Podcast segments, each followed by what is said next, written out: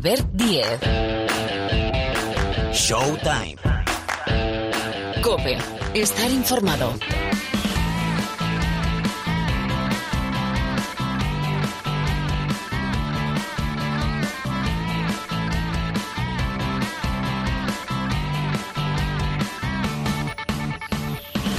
Hola, ¿qué tal? ¿Cómo estáis? Bienvenidos al primer Showtime post Copa del Rey, una copa diferente. Os digo, os hemos echado muchísimo de menos, ¿eh? A todos, a los de todas las aficiones de los ocho que arrancaron la copa, porque ha sido una copa, bueno, rara, diferente, bonita, porque al final siempre tiene cosas la copa, cositas, detalles. Hemos tenido un clásico en la final, pero bueno, a nivel deportivo, y ahora lo vamos a comentar y a analizar, ha sido una copa espectacular, ya arrancando por los partidos de cuartos de final. Tal vez no preveíamos, ¿verdad?, que fuese tan cómoda la victoria del Real Madrid en cuartos ante Valencia, que el Barça, bueno, estuviese al borde del abismo, del precipicio. Una final de la Liga Endesa reeditada en semifinales con Barcelona y Basconia. Bueno, el clásico. Vaya, que ha ganado el Barça, ha sumado su vigésimo sexta Copa del Rey, 26 títulos Barcelona, 28 el Real Madrid con Cory Higgins, el asesino silencioso, como MVP. Es que, bueno, es de semblante impertérrito el de California. De eso hablamos. Los datos los trae Pilar Casado.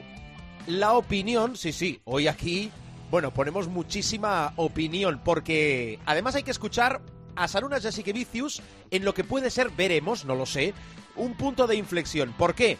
Porque se empieza a hablar de posible cambio de ciclo. Bueno, de eso y más hablamos con Nacho Duque, compañero de marca, y con Luis Bucheras, compañero de La Vanguardia. Ya en la segunda parte también le vamos a preguntar al profe Paniagua y a nuestro noctámbulo de cabecera, como es Rubén Parra, por la Copa del Rey, pero sobre todo por la NBA, donde tenemos en el horizonte más cercano el All-Star. Siguen intratables los Jazz. Utah, hay que hablar de un nombre propio esta semana. Jordan Clarkson, hablan muchos como el candidato a mejor sexto hombre de la temporada. Bueno, Blake Griffin, por cierto, que vamos a ver si se le abre alguna puerta y si es así, cuál en su futuro en la NBA. Está haciendo a, nivel estadístico, sin duda, y a nivel de juego y de sensaciones también la peor temporada en la NBA. Bueno, son detallitos, ¿eh? Después vamos ampliando. Y en la parte final, llega Supermanager, llega nuestro Supermanager, José Luis Gil, con el Supermanager de la Copa. A ver cómo nos ha ido. Creo que mal, pero eso lo comentamos con Gil. Bueno, Sergio López pone sonido, sonido López, sonido Showtime, el saludo de Albert Díez, la Copa, en la Cope, el título del Barça, todo lo que nos ha dejado desde ya.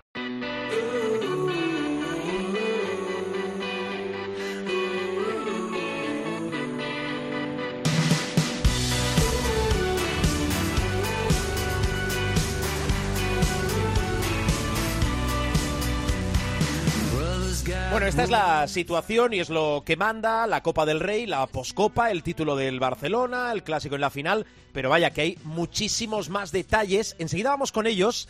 Eh, antes, dos cosas. Saludo a Pilar Casado. Hola Pilar, ¿qué tal? ¿Cómo estás? Yo muy bien. ¿Y vos? ¿Qué tal a todos? Estamos bien, hombre. Yo creo que estamos bien. Eh, insisto, lo he dicho antes y creo que coincidimos.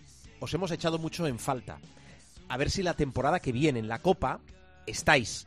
Porque si algo tiene la Copa es su afición, es decir, vosotros. Bueno, dicho esto, la voz del campeón, hablando en cope. Este que vais a escuchar es un veterano, bueno, un veterano del baloncesto y un veterano del Fútbol Club Barcelona. Es el jugador que más temporadas lleva en el equipo. Llegó con Barchocas, sabe de dónde vienen, apunta hacia dónde van y sobre todo la realidad.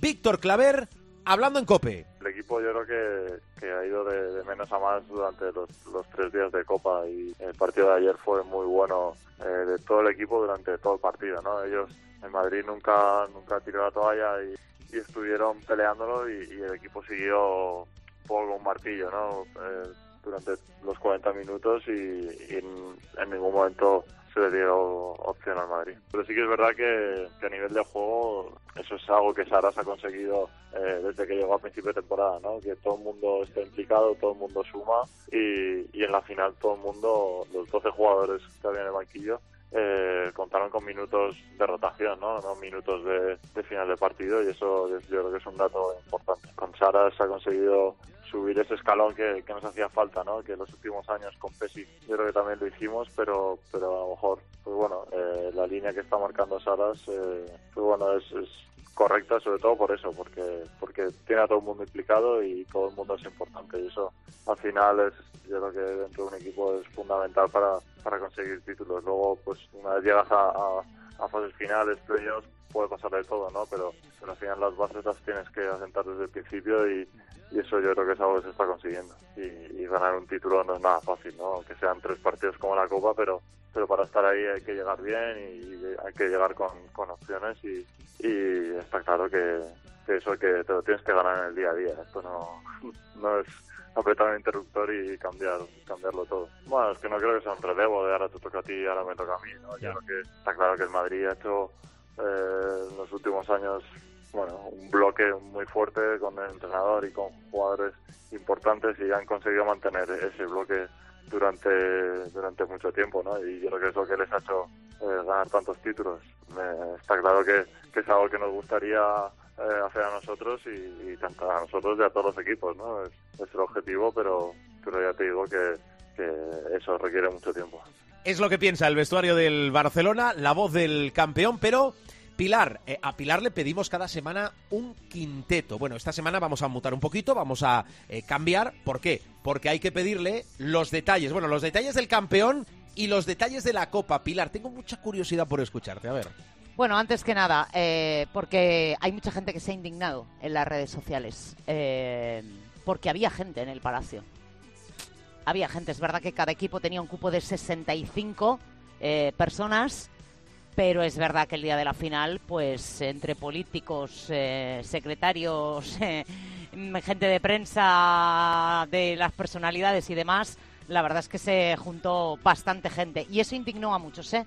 Lo digo como la gente me lo transmite. Pero en fin, vamos a lo nuestro. bien, apuntado, claro que sí, bien apuntado. Sí, eso, pasó, decir, eso se eh, no se ve, no se ve excesivamente en el tiro de televisión porque las cámaras están en el lado, digamos, del palco de autoridades, que no es el habitual, sino el del lado contrario, el que da la calle Fuente del Berro, pero lo hemos visto todos. O sea, quiero decir, es evidente y además se oía en la retransmisión. Es decir, vacío, vacío, no estaba, todo hay que decirlo. Bueno, vamos al lío porque hay que añadir uno más y ya van 19 años en el que se mantiene intacta la maldición del anfitrión. Desde el año 2002 ningún equipo anfitrión consigue conquistar la Copa del Rey. Lo que parecía que era una anécdota, esto empieza ya a hacerse bola.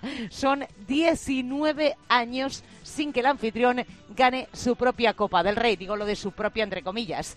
Bueno, pero vamos a ver detalles de un Barça brillante campeón de la Copa del Rey.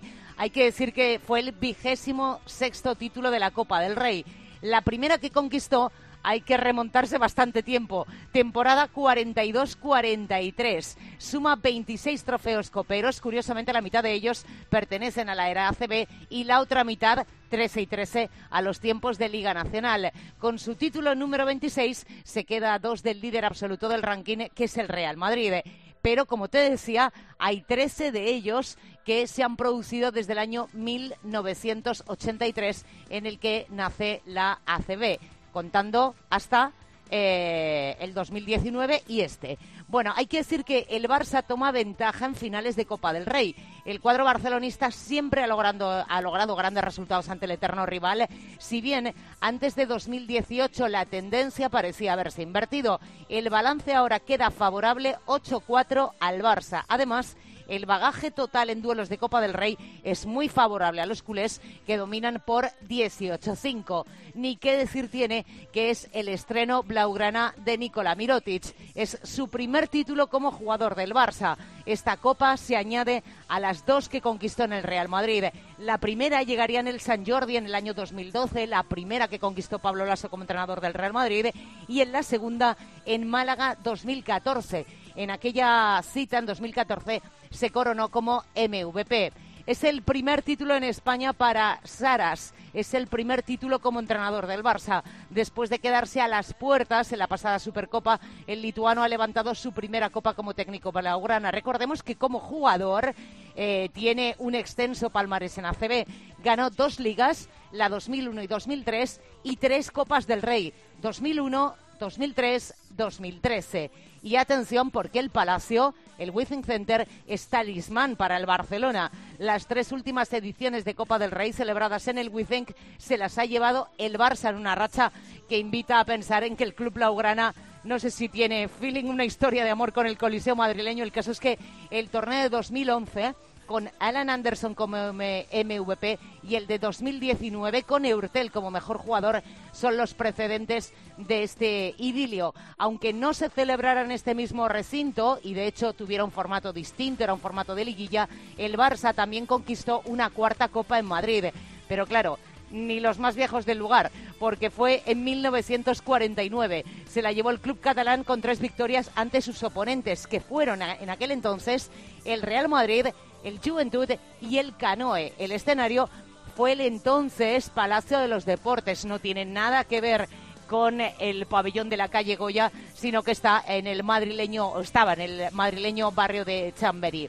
Es la tercera copa para Adam Hanga y también para Pierre Oriola. Ambos estuvieron en los dos anteriores, es decir, en Gran Canaria 218 y en Madrid 219 ambos títulos logrados ante el Real Madrid como en esta edición de 2021. Hay que decir que en el palmarés de las copas se quedan todavía un poco lejos de Felipe Reyes que tiene siete. Hay que decir que Hanga y Oriola son los blaugranas en activo con más títulos coperos junto a Mirotic, pero claro, Mirotic tiene dos de las tres vestido de blanco. Y hay que hablar de un jugador, como digo yo, recuperado para la causa, que es Alex Abrines. Es el único jugador blaugrana superviviente de la Copa de, de Vitoria Gasteiz 2013. El escolta suma así su segundo trofeo copero, al que hay que añadir la Liga Endesa de 2014 y la Supercopa del 2015, exacto, 2015.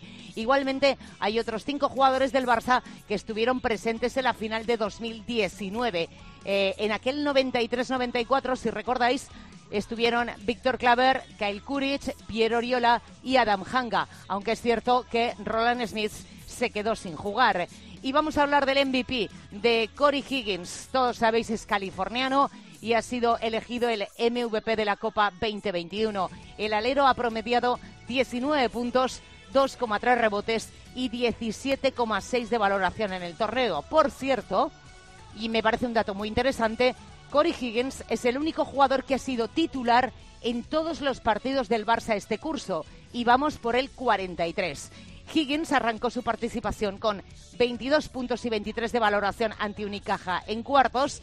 El sábado, en la semifinal ante Basconia, aportó otros 15 y en la final remató su actuación con 20 puntos, 2 rebotes, una asistencia y 16 de valoración, siempre anotando los momentos calientes. Durante sus 26 minutos y 46 segundos en pista, el Barça obtuvo un más 17 de parcial favorable, cayendo por dos puntos durante los 13 minutos y 14 segundos que estuvo sentado en el banquillo.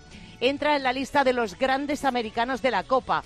Une su nombre, Corey Higgins, a, por ejemplo, hombres como Mar Davis, John Pinone o Joe Arlaucas. En esa nómina están también otros dos aleros que dejaron huella en el Barça, como Alan Anderson, que fue el mejor de la edición de 2011, y Pete Michael en la de 2013. Y hay récords individuales que han caído en esta copa y ya salgo de los detalles del campeón.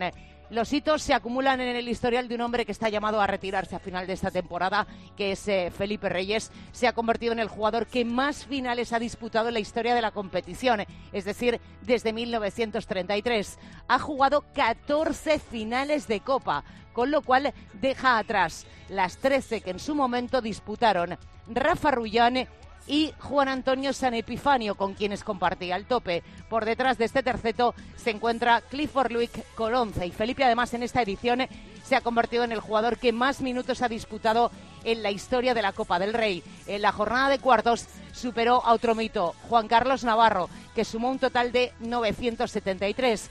Felipe llevaba 971 más algo más de 10 minutos, así que echen cuentas. Y Sergio Llull entra en el top 10 histórico con su décima final e iguala a nombres ilustres, atención, como Kucharski, Cristóbal Rodríguez, Chicho Sevilio y Vicente Ramos. Esto también es historia de la Copa. Apuntad bien, ¿eh? eh hojita para cada programa porque con los además, números, detalles que nos Porque además da la sensación de que eh, va a ser muy difícil arrebatarles probablemente eh, hitos como estos. Sí, tiene pinta. En este caso tiene pinta, sí.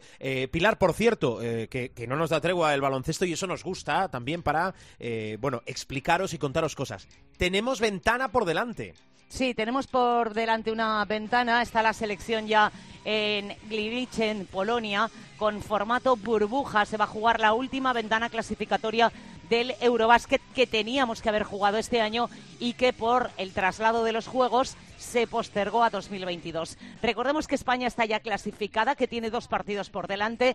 El viernes ocho y media frente a Polonia, el domingo cinco y media ante Israel ya no nos jugamos nada. España está clasificada para ese Euro 2022 y destacar, entre otras cosas, la vuelta de Jaime Fernández a la selección.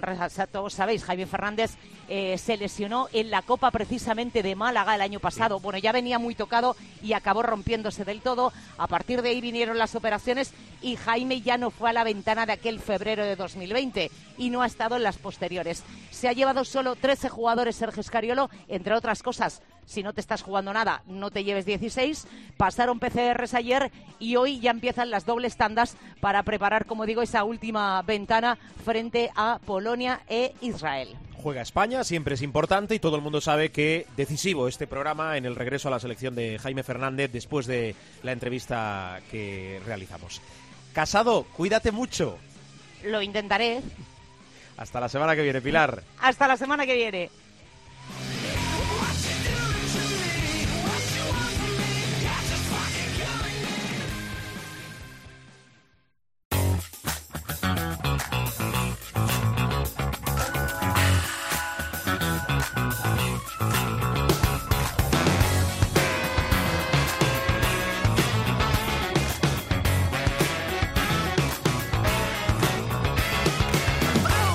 Venimos de los datos, de la información, todo eso ya lo sabemos, es lo que ha pasado.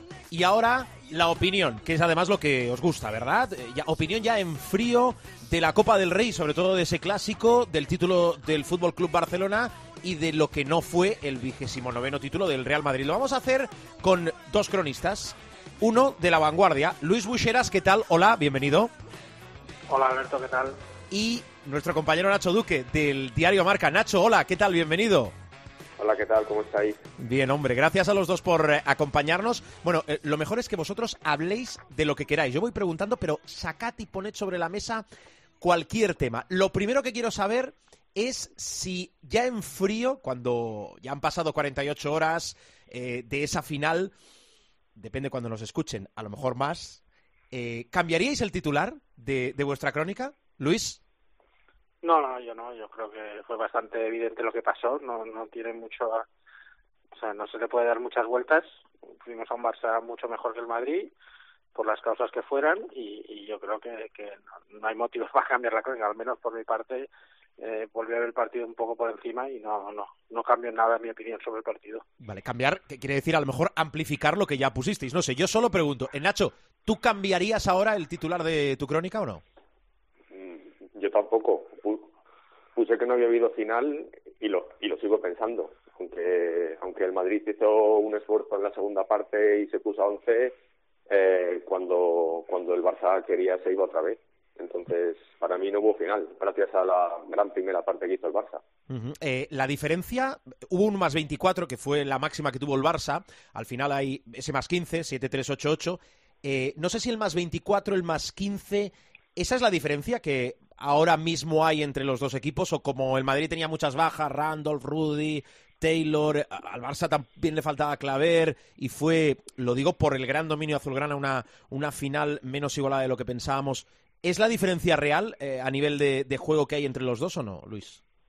Yo creo que no, ¿eh? Yo creo que es un poco exagerado, aunque el Barça ha ganado, si quitamos la Supercopa, la contamos como temporada, los tres clásicos de, del año, uno de Euroliga, uno de Liga y el este de Copa los ha ganado el Barça, eh, yo creo que aún no se puede decir que, que esa es la diferencia entre Barça Madrid. Yo creo que si ahora volviera a haber un partido nadie daría, o sea, podría pasar cualquier cosa, incluso pues en la final de liga, que, que seguramente pueda ser un Barça-Madrid, veremos lo que pasa y si se cruzan en Europa, yo creo que el Madrid aún sigue siendo el Madrid y, si no es el mejor equipo de España, es el, el 1,5 a la misma altura que el Barça, al menos es mi opinión.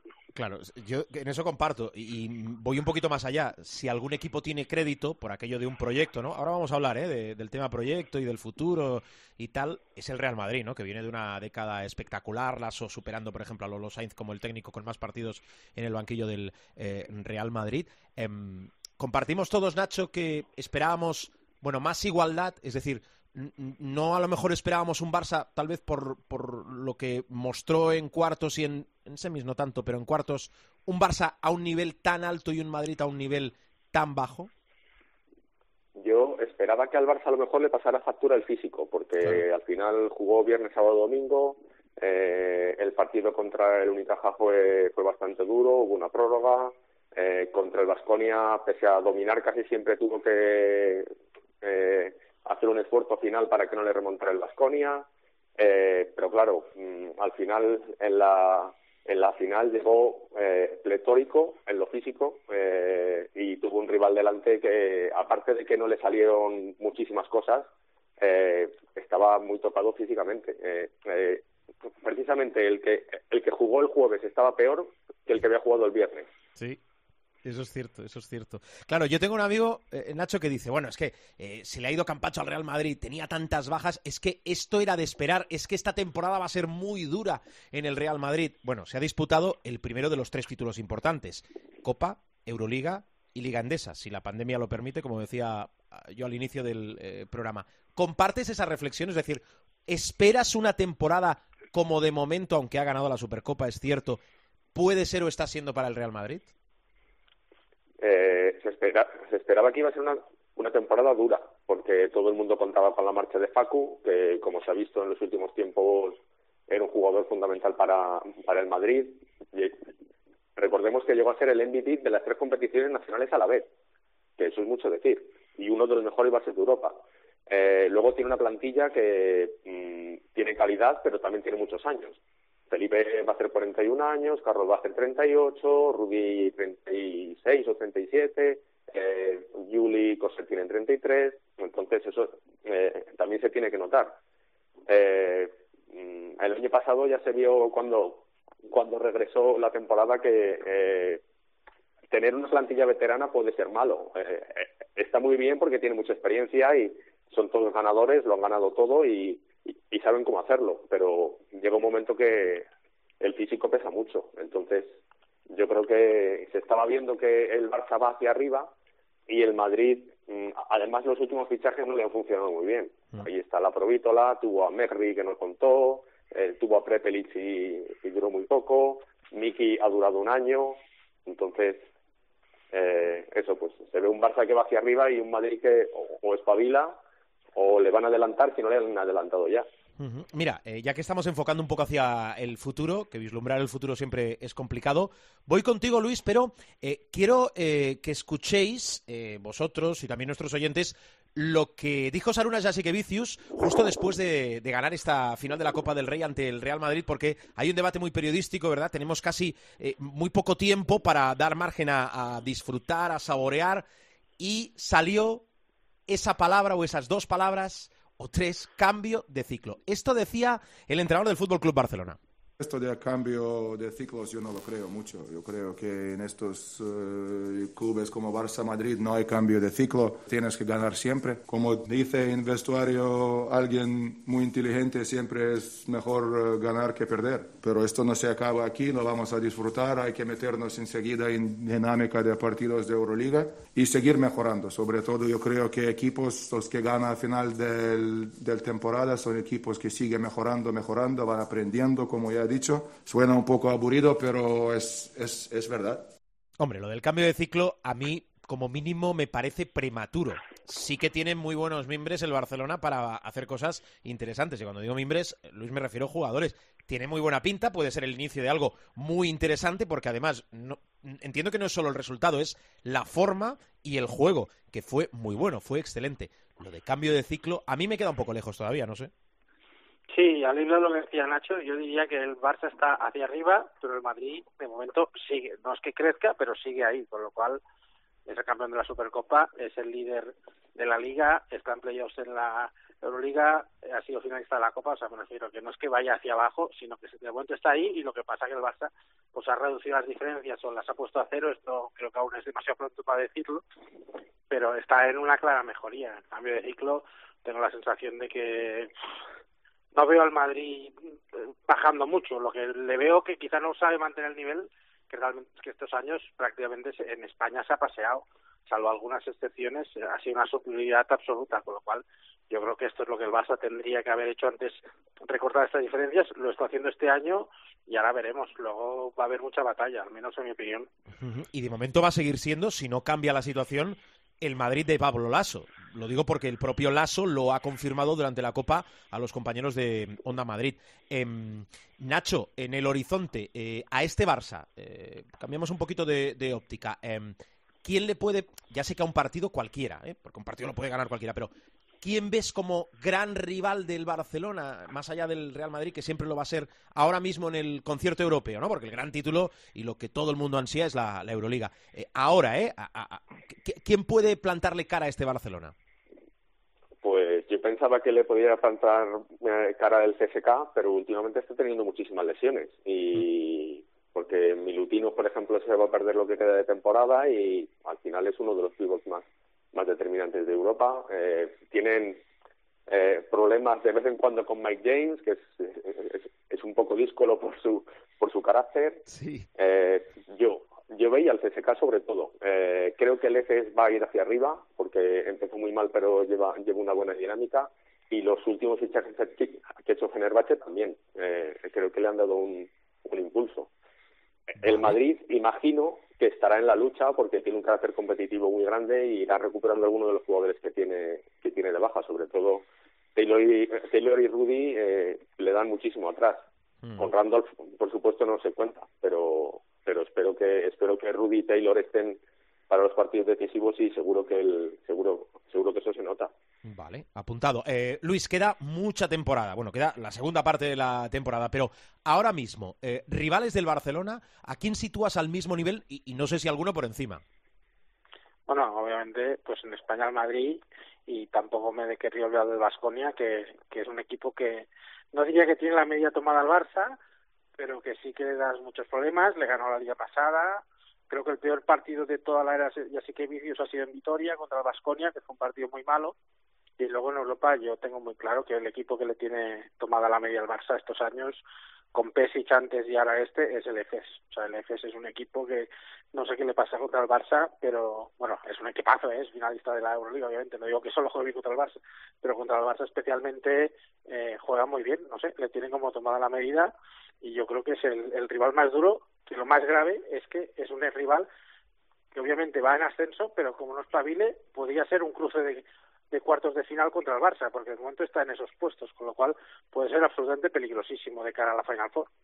Oye, eh, más ecos de la Copa. Eh, Nacho, em, ¿qué te deja la Copa más allá de todo lo que hemos comentado? Em, bueno, muy buenas actuaciones de los nacionales, ¿eh? lo digo porque, por ejemplo, Albalde en la final estuvo muy bien, está rindiendo a un gran nivel. Lo de Darío Brizuela eh, en el partido de cuartos contra el Barcelona, bueno, es que em, todo lo que cogía, la bola la metía dentro. Buenas sensaciones de los nacionales. No sé si además de esto o, ahondando en esto quieres añadir algo entre los nacionales añadiría también a Fran Guerra, que está, que está haciendo una gran temporada. Y bueno, yo sobre todo eh, jugar ya era un éxito, porque en la situación en la que estábamos era, bueno, en la situación en la, situación en la que estamos eh, es un éxito jugar cualquier competición. La organización de la serie ha sido extraordinaria, eh, muchísimo, muchísimos eh, protocolos sanitarios que podían llegar a ser un coñazo, pero es que son, son fundamentales porque si no es que es imposible jugar a esto. Y eh, yo creo que el nivel ha estado muy bien. Eh, ha, habido partidos muy igualados y al final el campeón ha sido totalmente merecido porque ha sido, ha sido el mejor, sobre todo en la final, con una superioridad enorme. Muy bien. Eh, Luis, tus notas, ¿qué más de la Copa? ¿Algo que quieras destacar?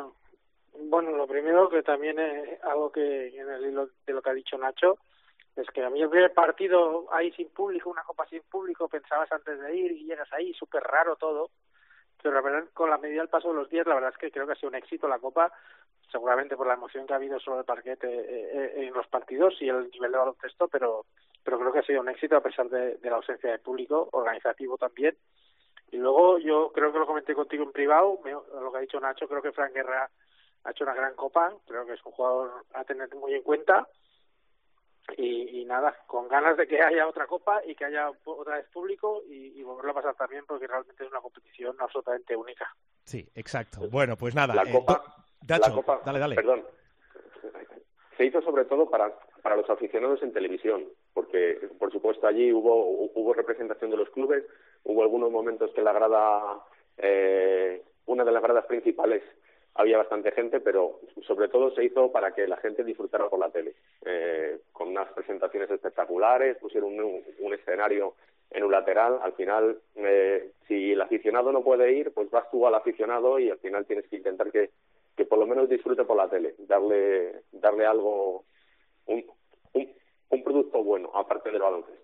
Sí, sí, sin duda, hay que reformularse, obviamente. No se puede quedar parado el mundo y el baloncesto pues forma parte de ese mundo y del mundo del deporte. Bueno, dos referencias, el diario Marca, La Vanguardia, de nuestro periodismo, dos cronistas, Nacho Duque, Luis Bucheras. Eh, ¿Se os ha quedado algo en el tintero? Que entonces yo me voy preocupado si es así, ¿eh, Nacho?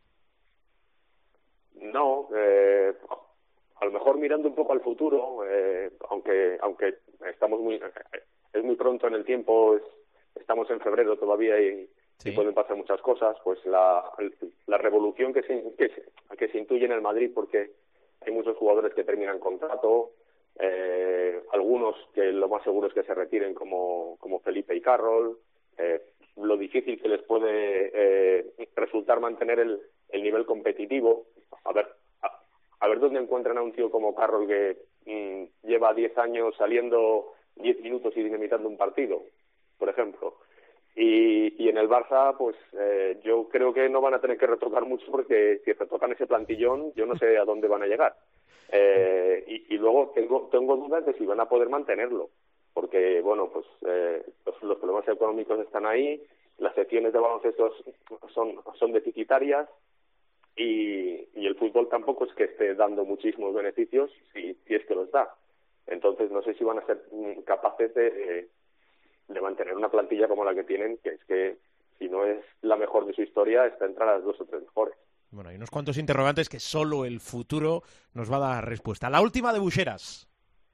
Bueno, yo lo que con ganas, después de lo que pasó en la final, de, de que creo que el próximo clásico es el de la Euroliga en el Witting, ¿Sí? diría, eh, con ganas de que llegue ya, de ver realmente estas tendencias si se si continúan o si el Madrid algo de pecho ganas de verlo eso porque creo que es importante para el baloncesto español a ver cómo, cómo va a ir eso en el futuro y respecto a la plantilla del Barça, bueno, yo creo que han renovado todos con esta especie de alargar años y pagar menos cada año, pero al final cobran lo mismo, con lo cual han arreglado un poco las, la economía de, del club en cuanto al baloncesto dentro de, de la crisis y lo mal que está y yo creo que incluso falta algún fichaje interior para el Barça, claramente, faltan ahí centímetros y yo creo que el año que viene de cara a final de temporada no creo que, que llegue, pero, pero el año que viene, más que mantenerla, yo creo que se va a reforzar con, con algún jugador interior seguro.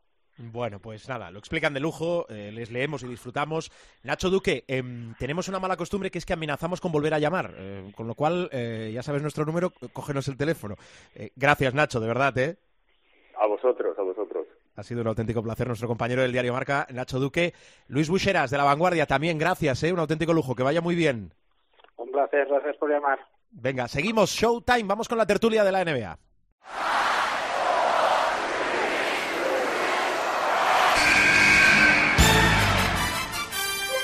The inbound pass comes into Jordan. Here's Michael at the foul line. A shot on Elo. Good! The Bulls win! They win! They do have a timeout. Decide not to use it. Curry, way downtown. Bang!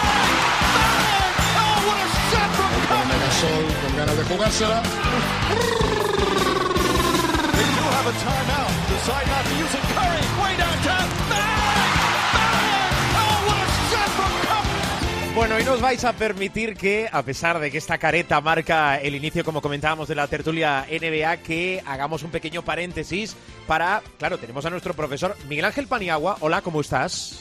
Muy buenas.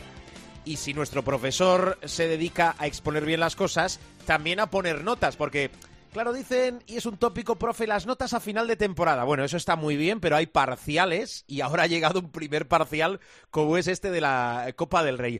A ver, profe, excelente, aprobado y suspenso de la Copa. El excelente entendemos que es para el Fútbol Club Barcelona, ¿no?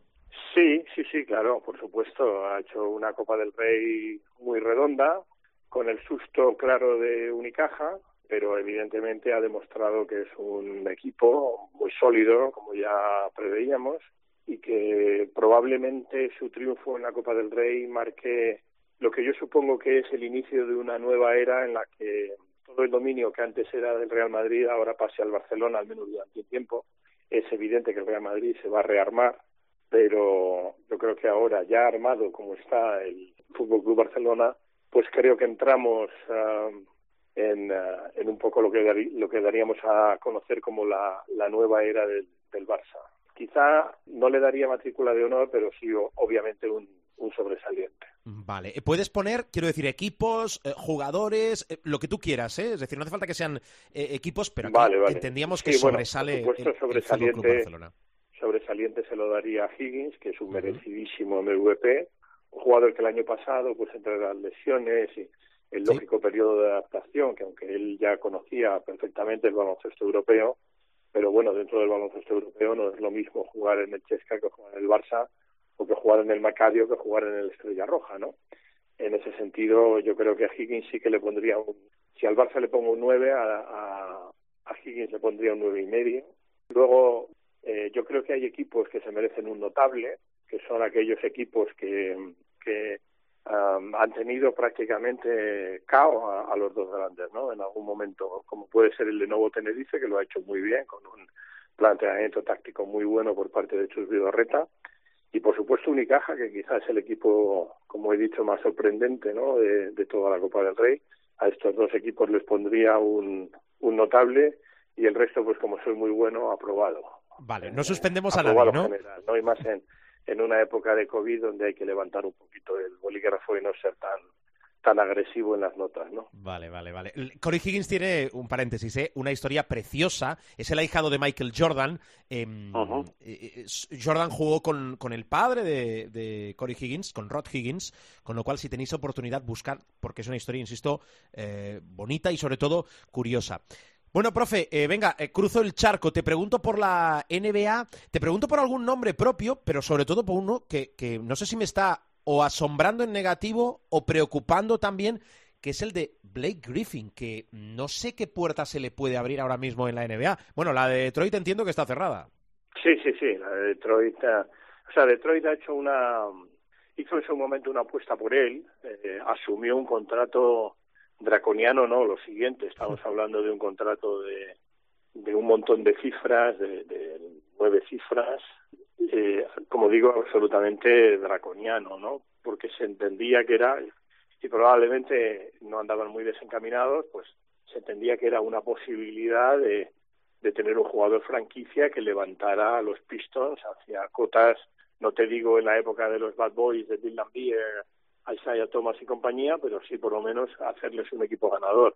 Blake Griffin es un jugador al que desgraciadamente pues las lesiones le han castigado muchísimo, y a partir de ahí Detroit, uh, probablemente con muy buen criterio, dice, oye, vamos a, dado que vamos a tener un año nefasto y tenemos que pensar claramente en una reconstrucción casi desde las cenizas, vamos a darle oportunidades a, a la gente joven y eso supone sentar a un jugador eh, que gana este año, si no me equivoco, cerca de 37 millones de dólares y el año que viene 39. O sea, que estamos hablando de la élite, de la élite, de la élite de la NBA en términos salariales, ¿no? Y no se corresponde ni con las prestaciones, ni con la situación física que tiene Blake Griffin, y mucho menos mental, ¿no? Entonces, a partir de ahí, eh, bueno, pues ha habido un pacto entre el club y el jugador y el entorno del jugador en donde se dice, vale, pues uh, vamos a vamos a sentarle, que no juegue, y vamos a intentar buscar uh, pues un traspaso lo más digno posible para alguien que quiera asumir ese dineral, ¿no? Eh, el buyout, o sea, la, la, el, el, que Detroit le pague parte del contrato o, lo que le queda por cobrar no se contempla porque eso va además a, a la matemática del tope salarial y pondría a Detroit en una situación en la que virtualmente prácticamente no podría comprar ningún jugador o adquirir ningún jugador, ¿no? Y bueno, ahora lo que se busca es un traspaso, como digo, lo más digno posible y potenciales compradores. Ahora mismo el único que ha mostrado no un gran interés, pero sí un cierto interés dependiendo de la condición física del jugador y de las condiciones económicas, por lo que me consta es Miami, que no es mal encaje ni para Miami Blake Griffin ni Blake Griffin para Miami. Pero bueno, estamos todavía en un tiro muy largo, ¿no? Porque ya digo que la situación, como tú has definido muy bien al principio en la pregunta, pues es una situación muy preocupante. Sí, sí. Bueno, eh, hay muchos nombres, eh, muchos movimientos. Se habla también de la salida de André Drummond de, de, Cleveland. Y lo que sí se sostiene, y veremos hasta cuándo, porque yo creo que ya deja de ser sorprendente, es eh, tanto los resultados como el juego de Utah. ¿eh? Depende cuando escuchéis Sí. esto. Van lanzados. Me parece sensacional y un escándalo lo que están haciendo los Jazz. ¿eh? Sí, sí, no, es, es muy meritorio. Ahora mismo lideran la potentísima conferencia occidental uh, por delante de los Lakers, que además, eh, bueno, pues no están todavía a velocidad de crucero los, los Lakers y, y, con problemas de salud de, de Anthony Davis, problemas sí. de lesión más bien. Pero Utah es que lo tiene todo. Utah tiene un equipo completísimo, un equipo que está asentado, que se conocen bien los jugadores, tiene, bueno, lo que tú has dicho, ¿no? Titulares, tiene jugadores suplentes de la teórica segunda unidad que son también muy potentes. Um, resolvieron uh, el tema de Rudy Gobert con Nolan Mitchell, que era una relación tóxica. Lo resolvieron entre ellos, que es como se tiene que resolver, ¿no? Y de alguna manera, pues, eso también ha ayudado, porque Utah juega, eh, es un clásico, ¿no? El, el, pick and roll que puedan jugar, aunque el base nominal es Mike Conley, pero eh, como está fuera, pues bueno, Donovan Mitchell es el que se encarga de alimentar de balones a Rudy Gobert. Volganovich sigue siendo un jugador que a mí me parece maravilloso y luego juegan muy en equipo, es decir, hacen un juego muy bonito. Hay que darle mucho mérito a Snyder, al entrenador, es un entrenador también de corte europeo, que no olvidemos se formó durante mucho tiempo en Europa, y a mí me parece que ahora mismo, dentro de la espectacularidad que puede tener, pues por ejemplo, eh, a lo mejor el juego de los Lakers cuando están todos, o de lo bien que lo pueden hacer los Clippers, a veces juega muy bien Boston también, ahora mismo, pero de largo, el equipo más bonito de ver en todos los sentidos es Utah. Uh -huh. Veremos a ver si luego en tiempo de playoffs, que es otra historia, siempre lo digo, pues les aguanta la gasolina y tienen la capacidad de, porque ahí ya se juega a otro nivel mental, que no físico, ¿no? Pero sí mental, el, se reducen la, las uh, rotaciones, pero bueno, si recuperan a Mike Conley, que de momento no está, y siguen jugando como están jugando, eh, estamos hablando de un serio aspirante al título. Bueno, veremos. Eh, queda todo. Queda la segunda parte de la temporada, efectivamente, tiempo de playoffs y queda el All-Star. Se activan protocolos también que ha comunicado ya la organización a, a los jugadores, básicamente, que eran los que mostraron ya eh, más discrepancias en que se celebrase esta edición de 2021. Y voy a dejar al profe, porque el profe da clase, entre otras cosas. Eh, con lo cual, eh, ¿alguna, ¿alguna cosa que deba saber el, el pueblo o si no ya te emplazo a la semana que viene, profe? No, bueno, en esta semana tampoco tenemos uh -huh. Muchísimas noticias. Sí que eh, en lo que afecta al baloncesto europeo y más concreto al Real Madrid, sí decirte que eh, hay interés de la NBA por Gavidec, el jugador del Real Madrid, del Tortuga que le llaman, eh, tiene un buyout, una cláusula de salida de aproximadamente un millón y medio de dólares, que es perfectamente asumible, y hay interés de tres o cuatro equipos, y bueno, ya lo ampliaremos la, la semana que viene porque también hay un cierto interés por Tavares, pero igual que Dex sí tiene, yo creo que la voluntad de si puede irse a la NBA, Tavares no, no está por la labor, a, pesar, a no ser que vengan unos cantos de sirena en forma de salario monumental, ¿no? Cosa que no es probable. Pero bueno, dentro de la dentro de la más que previsible reconstrucción o remodelación más bien, porque en este caso no es reconstrucción, que tendrá que hacer el Real Madrid de baloncesto, pues uh, el nombre de Gavide que es fundamental porque porque no deja de ser un jugador muy importante ahora mismo para para Pablo Lasso y para el Real Madrid y, y hay que saber que hay múltiple interés de la NBA en ficharlo, que tiene una cláusula bastante asequible y que él tiene voluntad de marcharse. O sea que a la hora de remodelar el equipo, yo estoy ahora más en la idea de, de que Davidek no va a estar el año que viene en el Real Madrid y sí va a estar en la NBA. Informa Miguel Ángel Paniagua. Profe, eh, feliz clase, ¿eh? Un día nos vamos sí, a colar muy en esa bien. Oye, ¿sabes además el tema que, que damos ahora? Que A es ver. una, son, son clases muy abiertas. Vamos a hablar sobre si Leo Messi gana mucho o gana poco. En relación a lo que genera, claro, es que el debate, el debate es claro, bueno. ¿eh? claro, ya, ya te contaré porque, bueno, es un ejercicio muy interesante. Les he puesto a los alumnos Mm. ciertos deberes y, bueno, ya yo creo que el desenlace ya es más o menos previsible y nuestra audiencia es muy inteligente, pero si te parece bien, le dedicamos un minuto o dos eh, la próxima semana. Sí, mandas. ya te iba a preguntar. Cuando, ahora cuando me lo has propuesto el tema, digo, te pregunto la semana que viene a ver cómo ha ido esa Sí, eh, bueno, porque los chicos también han hecho trabajo de campo y va a ser una clase yo creo muy interesante porque, eh, bueno, pues obviamente toca todo el tema de economía y tal, pero, pero es un tema muy interesante. Y yo creo que al final, eh, pues bueno, todos deduciremos que no se trata de que Messi gane mucho o poco, sino de si gana en función de lo que de lo que genera para para el Fútbol Club Barcelona, ¿no? Exacto. Pues nada, disfruta mucho, profe. La semana que viene hablamos. Disfrutaremos seguro. Un abrazo. Adiós. Miguel Ángel, un abrazo.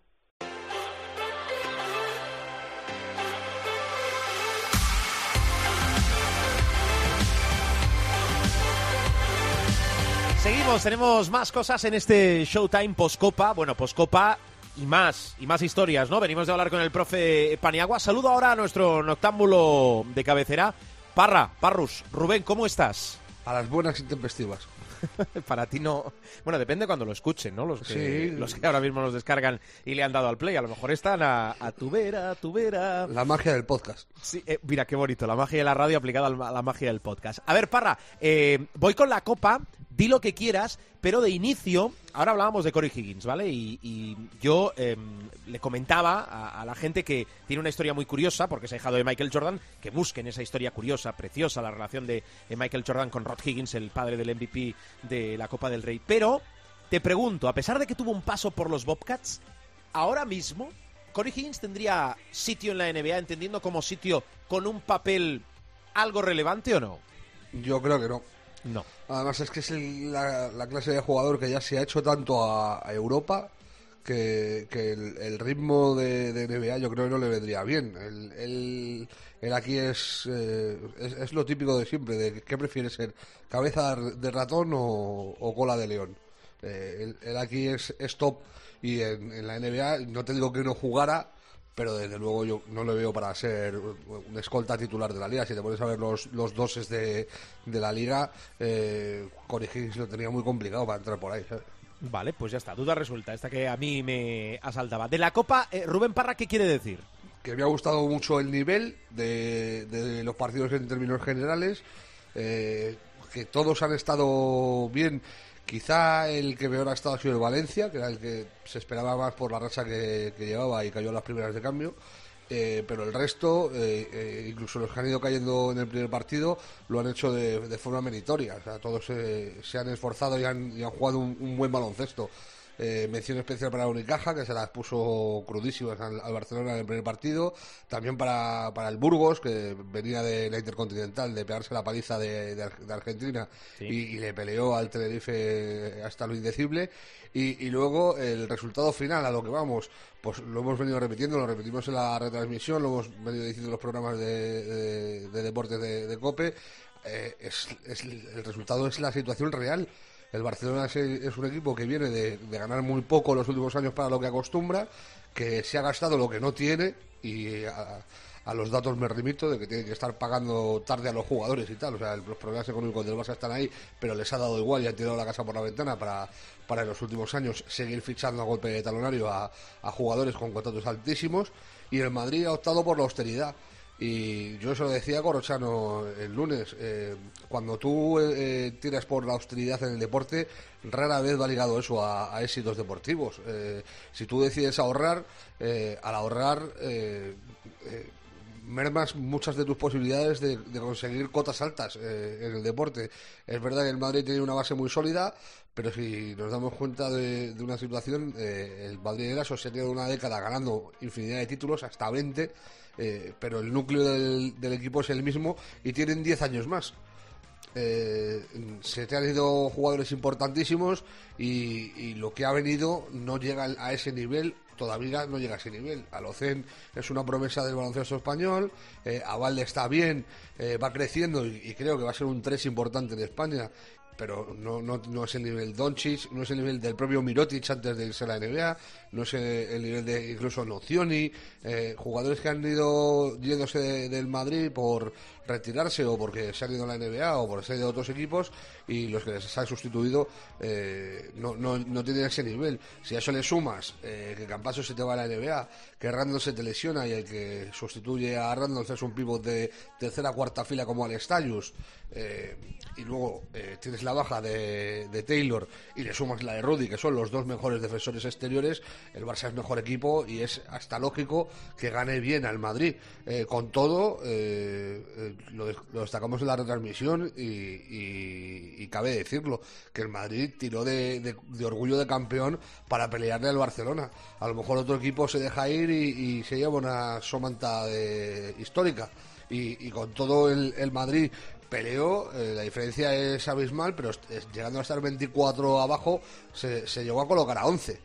Eh, el resultado es el lógico eh, y lo que hay que ver ahora es si esto es un, un cambio de, de ciclo, eh, si ya el, el ciclo del ASO va para abajo y, se acaba el ciclo de- del Madrid victorioso y comienza uno nuevo del Barça, o si el Madrid este año toma unas decisiones oportunas, decide invertir y el año que viene es otra cosa. A mí eh, lo dije y lo, y lo reitero, yo creo que al Madrid le da para pelear la liga en, España, eh, para peleársela al, Ba- al Barcelona, supongo, eh, pero que en Euroliga con este nivel yo creo que no le va a dar.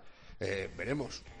Bueno, veremos. Eso de la Copa, pero ahora, materia NBA, hemos comentado alguna cosita con el profe, como la situación de Blake Griffin, pero contigo primero, hospital de campaña, porque me preocupa y entiendo que la gente también, la lesión de Anthony Davis. A ver, ¿qué tiene y, para cuánto puede tener? Pues el problema de Anthony Davis es que lleva todo el año con eso. Es Aquiles, tendón de una Aquiles. dis- distensión en el tendón de Aquiles, lleva toda la temporada, eh, aparece en todos los partidos como dudoso, en todos.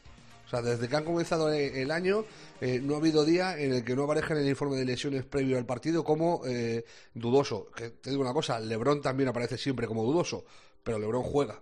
Eh, y, y Anthony Davis, pues, LeBron se ha perdido uno o dos partidos, yo creo. Anthony Davis eh, se ha perdido más.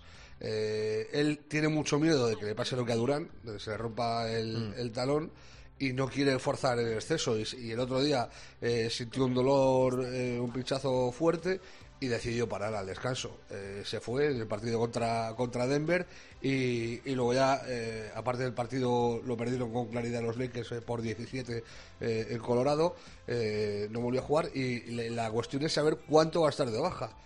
Si va a ser baja prolongada o, o si van a seguir mirándolo partido a partido. Yo, en, en estos casos, yo creo que lo mejor es incluso a lo mejor parar 10-15 días, que se pierda. Lo que pasa es que, claro, que la NBA parar, parar 10-15 días es perderte 7 partidos. Eh, pero que se pierda eso, 6-7 partidos y, y que intente que, o sea, que, que con, con pausa el, eh, y con tratamiento que el dolor desaparezca. Si, si, si juega, a mí es que lo de jugar con miedo nunca me ha convencido, porque yo estoy convencido, o sea, eh, la redundancia, estoy convencido de que el, el miedo eh, te acerca más a la lesión. Complicado en cualquier caso. Sí, sí, eh, eh, yo estoy contigo, ¿eh? Es decir, limpiar aquello como mínimo de descansar y ver hacia dónde va la lesión, o si se disipa y desaparece, y si no, qué tratamiento tomar. Pero Eh, vamos, que otro- es, una- es un año loco, Sí. ¿eh? De- o sea, lo de las lesiones de este año es... eh, los informes de lesiones de todos los días son una pasada. O sea, te aparecen todos los días del orden de 15, 20 jugadores eh, en la lista de posibles lesionados. Ujú. Oye, te quería preguntar por el regreso de Kevin Durant a San Francisco. ¿Cómo ha sido? A ver. A mí, para mí llamativo. Básicamente porque, bueno, eh, ganaron los, los Nets, eh, cosa lógica por otra parte, porque son mucho mejor equipo que, que los Warriors. Los Warriors tienen un mérito descomunal de estar peleando playoff con un Curry que está en el mejor nivel de su carrera. Está bastante mejor que cuando ganó el MVP, para mí, por lo menos a mi, a mi modo de ver. Eh, los dos MVPs que ganó, eh, en ninguno de los dos años tenía el nivelazo que está teniendo este año. Y si no es aspirante claro al MVP, es porque los Warriors están abajísimos. Están eh, pues, eh, oscilando entre el octavo, el décimo, el séptimo eh, en el oeste. Y hay equipos como Denver o como Lakers que tienen a LeBron, a Jokic, eh, los propios Clippers con Kawhi, eh, Antetokounmpo en Milwaukee, en Vice en Filadelfia, que son todo equipos punteros, pero le pasa un poco lo que a Doncic, que él brilla mucho, pero está en un equipo que, que no, que está lejos de ser aspirante y eso le, le resta aspiraciones. Eh, decía que me llamó la atención porque hizo una entrevista Kevin Durant con una televisión de la Bahía eh, y vino a decir que el sentimiento que se genera al competir por cotas